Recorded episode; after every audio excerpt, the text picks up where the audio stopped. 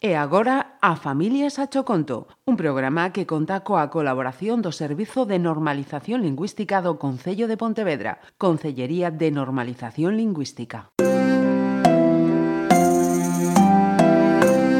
A Familias a Choconto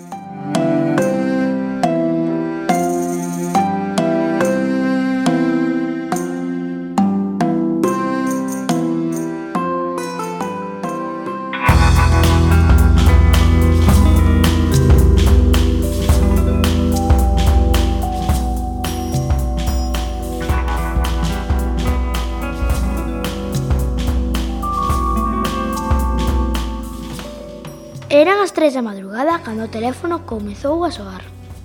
Quen será? Pensei adormecida. Entón parou. Perfecto.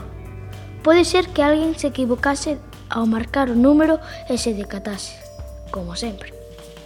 Non obstante, cinco minutos máis tarde, o teléfono volveu soar, pero esta vez de maneira incesante. Debe de ser algo extremadamente importante xa que volveu chamar. Dixen para min, irei ver quen é.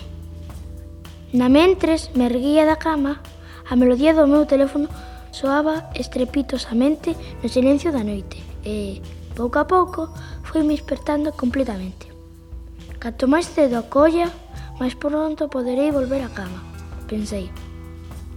Cando por fin cheguei ata a antiga cómoda que tiña enfrente da miña cama e onde cada noite deixaba o móvil, outra vez deixara de soar. Esperei sentada na cadeira ao seu carón durante moito tempo, ata que finalmente quedei dormida de tanta agardar. Que extraño soño tive esta noite, pensei mentres tomaba o almorzo preto da fiestra. Ollando a mestura de cores que formaba a alborada. Sería un soño? Pregunteime.